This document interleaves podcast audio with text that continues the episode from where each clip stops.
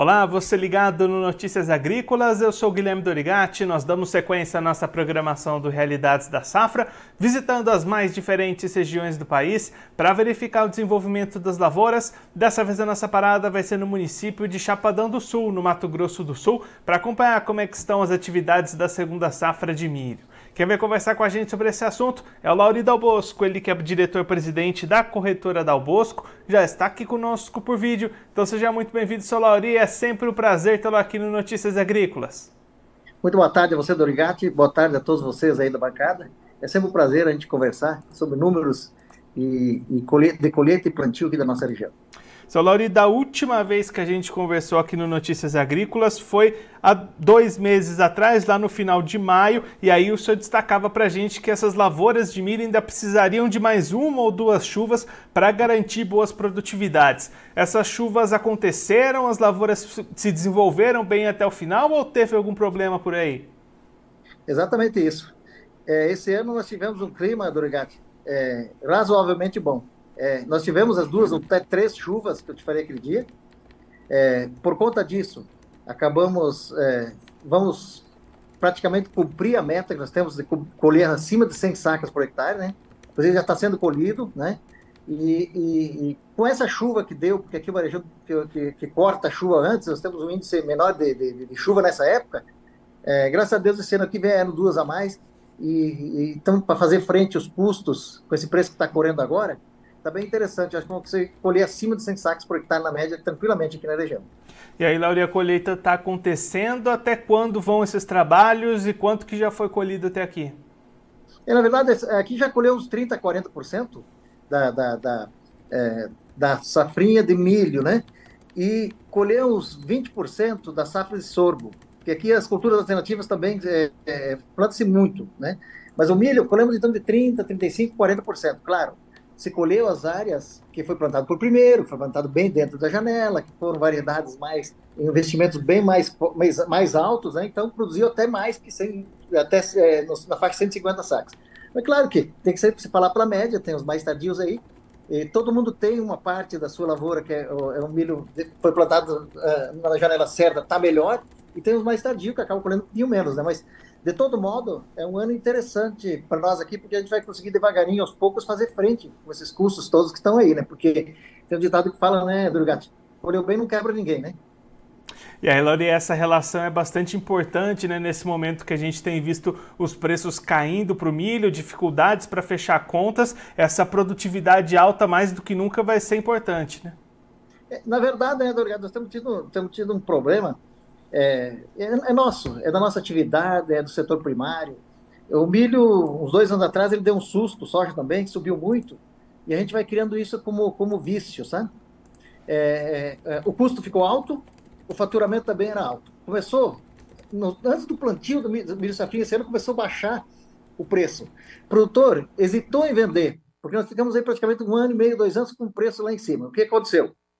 É, por sorte, nessa baixa do preço do milho, acabou baixando também os insumos. Então, o que aconteceu? A gente vai fazer uma frente colhendo mais.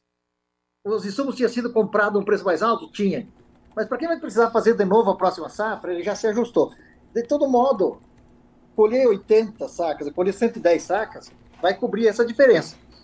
O desafio o que, que é, Dorigatti? O desafio é continuar plantando, porque o produtor sempre tem aquele medo. Será que eu não vou ficar devendo? Será que eu não vou voltar nos anos 70, 80, que a gente estava todo mundo endividado e, e hoje tem bastante gente que deve, mas está repactuado, está tá organizada essa parte, né? Vamos ver, Dorigatti. Eu acho que assim, colhendo mais ou menos bem, nós temos uma boa safra de soja. Aqui, quem não plantou milho, plantou alguma coisa de, de culturas alternativas. Claro que o preço, o preço é um preço, assim, desestimulante. Mas é assim, parece que eu falei hoje cedo com um cliente meu que parece que a gente tem que é, conviver com isso. Ou ganha o produtor ou ganha a indústria, sabe? Então, nesse momento, está sendo vantajoso, está sendo bom para a indústria. Nós temos que cada um defender o seu lado para não ter esse problema, para não ter problema da agricultura decair muito. Mas, de todo modo, é, colhendo bem, nós, a gente vai conseguir fazer frente, já estamos se organizando para plantar a próxima safra. É, aqui nós não tivemos problema de, de, de, de armazenagem, né? a região aqui é, vendeu muito soja por conta da, do, da facilidade do transporte, por conta da logística para exportação. Então, vendeu-se bastante soja, está se ajeitando e acho que não vamos ter problema também de estocagem desses produtos. Muito produtor também não está vendendo, está segurando, esperando algum outro movimento é, de dólar, alguma outra coisa, porque na verdade, Dorigati, a história é aquela que você falou naquele dia. Hoje, quem manda no preço do milho, possivelmente vai mandar é, muito tempo, é o dólar, né? E é, o clima americano já tirou 50% da possibilidade de ter problema lá, então o dólar que vai mandar. O produtor que não está precisando de dinheiro no momento, ele, ele arrisca deixar, ele tem condições de estocar, né? Mas assim, está sendo um clima excelente para colheita também, está de boa qualidade o milho, as coisas vão andando. E aí, Salori, você comentou desse próximo plantio da próxima safra. Como é que está essa preparação, esse planejamento, busca por insumos para a próxima safra de soja que já vai vir aí na sequência da colheita também, né? Por incrível que pareça, os custos é, praticamente acompanharam é, a desvalorização das commodities, né? É, o custo de plantio. Então, é, o produtor já se fez muito, muito, já se fez muito, muito negócio aqui. Uns que quem planta por conta já foi comprando, quem faz troca com, com as empresas, com as, com as multi, com as próprias cerealistas, né? Já fez bastante. Tem gente que comprou em reais e travou já uma quantia de soja. Semana passada a soja chegou aqui na faixa de 120 futura, teve uns bons negócios aí, e o pessoal começou a travar. O cálculo para a nossa região, Dorigati, ano passado você plantou com soja 160, com custo de 30 sacas, só o custo de plantio. Hoje a 115, 118, está é, se plantando com 32 sacas. Né? É aquele, aquele negócio, faz um pacote, é 30 sacas. É mais ou menos assim. Temos ainda uns dois, três sacos de vazagem, mas não está tão. Então o produtor está fazendo, né?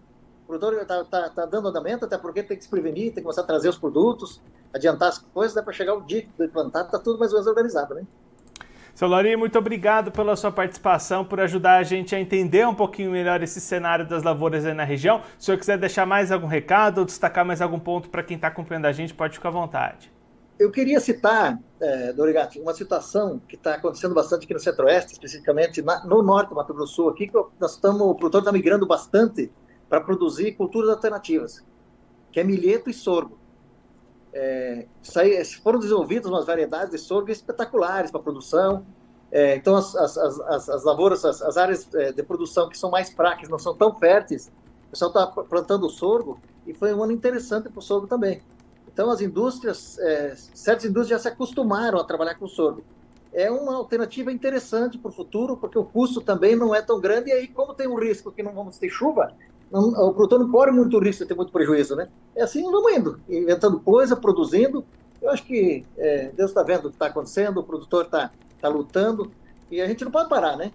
Nós temos toda uma situação andando, tem toda uma, uma, uma estrutura de máquina, tem um grupo de pessoas que trabalham, tem toda essa classe de engenheiros agrônomos que já montaram todo um perfil. É, o perfil de solo nessas terras arenosas aí demora 8, 10 anos, para elas estão prontas. Então, vamos ter que ir lutando com o facão que a gente tem, né, Dorigati? Mas vai dando certo, vamos, vamos andando. Obrigado a vocês aí, obrigado a toda a turma da bancada, um abraço a todos os produtores e vamos em frente que atrás vem gente, né? Lori, mais uma vez, muito obrigado. A gente deixa aqui o convite para o senhor voltar mais vezes, a gente trazer os números finais do milho e acompanhar como é que vai ser o plantio da soja na região. Um abraço, até a próxima. É sempre um prazer. Obrigado a vocês aí. Esse, o Lauri Dal Bosco, ele que é diretor da corretora Dal Bosco, conversou com a gente para mostrar como é que estão os trabalhos de colheita da segunda safra de milho lá na região de Chapadão do Sul, no Mato Grosso do Sul. Lauri destacando que cerca de 30% das lavouras já foram colhidas e aí resultados de produtividade bastante positivos. Essas primeiras áreas que foram plantadas dentro da janela ideal e receberam mais investimentos por parte dos produtores produziram na faixa das 150 sacas por hectare e a expectativa de fechamento da média final de produtividade é de mais de 100 sacas por hectare, conforme as colheitas forem avançando. Vão entrando aquelas áreas plantadas fora da janela que tiveram menos investimentos, mas mesmo assim uma expectativa de média de produtividade final bastante positiva, acima das 100 sacas por hectare, o que nas contas do Laurida Albosco vai ajudar o produtor a equalizar um pouco as contas e ainda obter margens de lucro, mesmo com a queda dos preços do milho. O Lauri até explicando que os custos dessa safra que está sendo colhida foram mais altos, mas os custos da próxima temporada reduziram e aí com isso o produtor consegue um certo equilíbrio na hora de fechar suas contas. Também já pensando na frente, safra de soja 22-23 chegando por aí, produtor lá de Chapadão do Sul adiantando as suas compras, suas trocas, suas travas e ali o Lauri também destacando um equilíbrio com relação a custos e preços. O Lauri até destacando aqui pra gente que na safra passada, safra 21-22, a soja era negociada em torno de 160 reais a saca e o custo de produção daquela temporada foi de 30 sacas por hectare.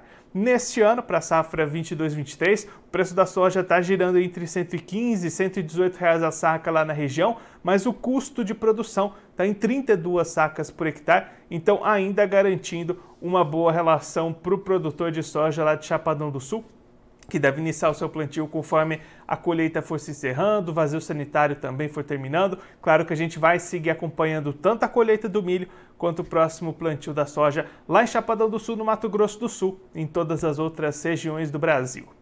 Agora eu vou ficando por aqui, mas você continue ligado que a programação do Notícias Agrícolas volta daqui a pouquinho.